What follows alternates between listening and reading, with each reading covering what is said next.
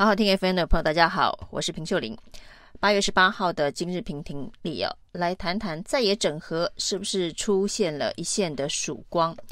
今天晚上呢，郭台铭在张荣味帮他办的一场盛大的造势活动当中哦，主动喊话说呢，希望能够和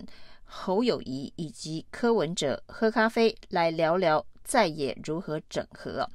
那郭台铭还用三只小猪的故事，呃，来描述现在的现状。他说呢，三只小猪，大哥二哥不合作，最后还是呃小弟出面叫大家合作，那才能够一起打败大野狼。他说现在呢，这个选总统的选举也是如此啊。那大野狼当然是赖清德，那在野的三只小猪要如何的合作？主流民意大团结，才有机会打败大野狼。所以呢，他要邀请侯友谊跟柯文哲一起坐下来谈一谈，怎么共同打败大野狼。过去呢，郭台铭不管是跟这一个四年前的韩国瑜，或是这一次的柯文哲，都说自己是大哥。但是这一次呢，在讲三只小猪的童话故事的时候，他却把自己当成小弟，就是那个主动跳出来要让大家合作的那个小弟哦。所以呢，郭台铭把自己的身段放低，那是代表。在这个他所倡议的主流大联盟当中，他不一定要扮演老大的角色嘛。如果郭台铭呢能够非常低调、非常身段柔软的把自己的角色不一定要放成主流大联盟盟主的角色，而是想要促成三个人有合作的空间的话，那也许这件事情有成的可能哦。因为在这个时间点，过去大家都认为郭台铭这一连串的这个造势的行动，应该就是要以战逼和。因为就像柯文哲说的，一旦郭台铭联署独立参选之后，等于是在野三个人会全挂。在四卡都的状态之下呢，赖清德其实现在就已经可以开香槟庆祝当选了。那在这未来的这个一百多天的选战当中哦，赖清德最好的方法就是躺着不要乱动哦，用最最最最保守的选战策略，其实就可以在一月十三号达阵了。那所以呢，郭台铭是不是独立参选呢？变成这场选战到底什么时候开始进入乐色时间的一个非常关键的决定哦。那郭台铭在这个时间点。用三只小猪的故事，感性的向另外两位侯友谊跟柯文哲来做诉求，要三只小猪一起团结，才能够打败大野狼哦。那他既然是三只小猪的三弟的角色，他也提到在选举方面哦，他不如侯友宜，也不如柯文哲，他经验不多。那显然自居小弟，那在自居小弟的状态之下，放低身段，是不是真的会促成在野的合作？而在今天的这一个造势活动当中哦，席开八十几桌，主要是前云林县长张荣卫现身力挺啊。那说如果这一个郭台铭未来联署参选的话，他一定会支持他。那这一个。这个云林同乡会的后援会哦，那声势非常的大。张荣味甚至非常明确的提到，未来要如何帮郭台铭进行联署等技术性的问题啊。那这个聚会当中呢，也出现了前国民党立委蔡正元哦，因为他说他是云林人，云林乡亲哦，云林同乡会的活动，张荣味号召他是一定得来参加。那而且呢，他是挺张荣卫而来啊。如果张荣卫要宣布参选，他也会挺他。那张荣卫其实也把话讲得非常的明确哦，在今天的这个造势会场上面呢，他则提到九月十三哦，这个就是所谓的郭台铭必须要表态是否要联署的这个日子哦。九月十三号之前呢，如果没办法跟侯友谊跟柯文哲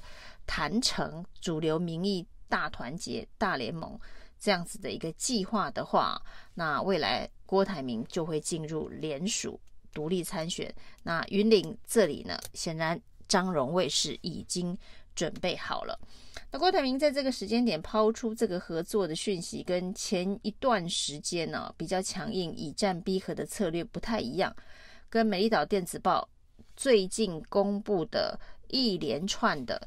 这个滚动式民调的数据当中，可以看到呢，郭台铭的趋势其实持续的在往下走。那而且呢，跟这个侯友谊跟柯文哲都有一段不小的距离。那在民调确认是老四的状态之下，郭台铭做这样子的喊话，是不是希望在最后的谈判当中哦，能够扮演一个关键的角色？否则呢，以这个民众党跟国民党现阶段的策略，其实就是彻底的边缘化郭台铭的这个状态哦。那郭台铭的民调极有可能会持续的往下走，但是一直撑到现在啊，包括了这个。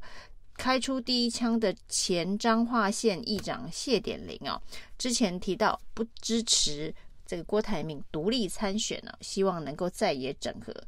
那现在看起来是又改口又改变态度，因为在这场活动当中，谢点林也是非常重要的主桌贵客。那不管是谢点林跟他的这一个姐姐谢依凤哦，那一家人一个挺侯，一个挺郭。那或者是像张荣味跟张丽善呐、啊，也是一家人呐、啊，一个挺郭，一个挺侯、哦，这可能是在国民党内啊这一个政治家族。有人说呢，这是两边押宝，因为郭侯如果都各有势力的话，那一家人的鸡蛋不要放在同一个篮子里哦，但选票恐怕得放在一个篮子里，任何一方哦，在野的一方才有机会能赢哦。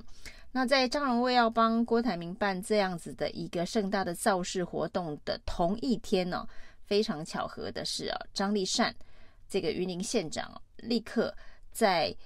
云林的西螺挂起了很大的看板啊，跟侯友宜合照的看板、啊，那似乎也在宣示啊，这个张立善绝对不会跟张荣味一样转而去挺郭台铭。那这种种的这个政治操作的切割啊，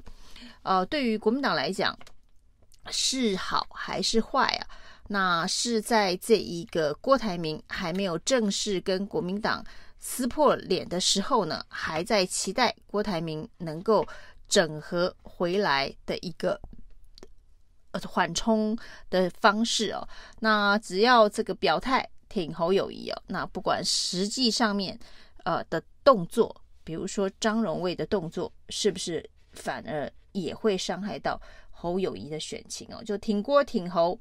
到底要不要壁垒分明哦？坚壁清野？朱立伦的态度似乎跟金溥聪还是不太一样哦。朱立伦到现在呢，看来对于所谓的在野整合、在野大联盟，仍然有非常高的期待哦。包括他在第一时间出面力挺高虹安的动作。还有呢，不管是这个张荣卫，不管是这个谢点林，那不管是屏东的这个周点论等等啊，那甚至现在的前台东县长吴俊立也站出来挺郭。对于朱一伦来讲呢，这个党纪目前的阶段都要都是属于睁一只眼闭一只眼的状态啊，并不是跟金普聪一样坚壁清野的方式。来处理哦，那也许张荣卫所说的九月十三号，那就会是一个非常关键的时间点哦。九月十三号，一旦郭台铭真的开始启动连署，接下来呢，不管是不是一家人呐、或者是呢，呃，是用什么样子的方式挺郭台铭，恐怕就已经真的实实在在的触犯了国民党党纪的红线了，就不会发生日前的乌龙事件。南投县的副议长啊，那不看好侯友宜当选，说如果侯友宜当选的话，他宁可吃一辈子的素哦。那这个说法呢，到底有没有违反党纪啊？那没想到国民党的考纪会说，他事后有说会支持侯友宜，于是不予处理，结果反被打脸，说从来没有这样的说法。还有这个前苗栗县长徐耀昌站上郭台铭的台。喊下架国民党，这个是不是又触犯党纪啊？那这些地方派系啊，不管是不是牛鬼蛇神呢、啊，那过去在国民党的选战当中都发挥非常重要的角色。那现在呢，开始分别的这个选边站，特别是一家分成两边这样的状态哦，对国民党来讲，绝对是一个非常非常棘手而难以处理的问题哦，真的是牛鬼蛇神等级的。而现在呢，郭台铭抛出了这样子的一个橄榄枝吗？好，橄榄枝的话，那这个柯文哲应该不会接球，那侯友谊会不会接球？这恐怕会牵涉到国民党的蓝军能不能够整合哦。就是这真的就是朱立伦所说的第二阶段。那朱立伦所看的第二阶段的整合方式，是不是又更接近了？他的这个三阶段整合模式哦，一旦郭侯进行了整合，而这个整合成功之后，压力就在柯文哲身上哦。那柯文哲在这样的状态之下，郭侯已经整合了，还有没有办法用民众党总统参选人的身份走到最后一天呢？那这个恐怕就是一个变局的开始。那个变局会出现在十一月，所以第一个关键时间点九月十三号，第二个时间点哦，真的就是朱立伦这个算盘计划当中的第三阶段会出现在十一月。那未来的总统大选如何走，看来还有不少的变数。以上今天的评评理，谢谢收听。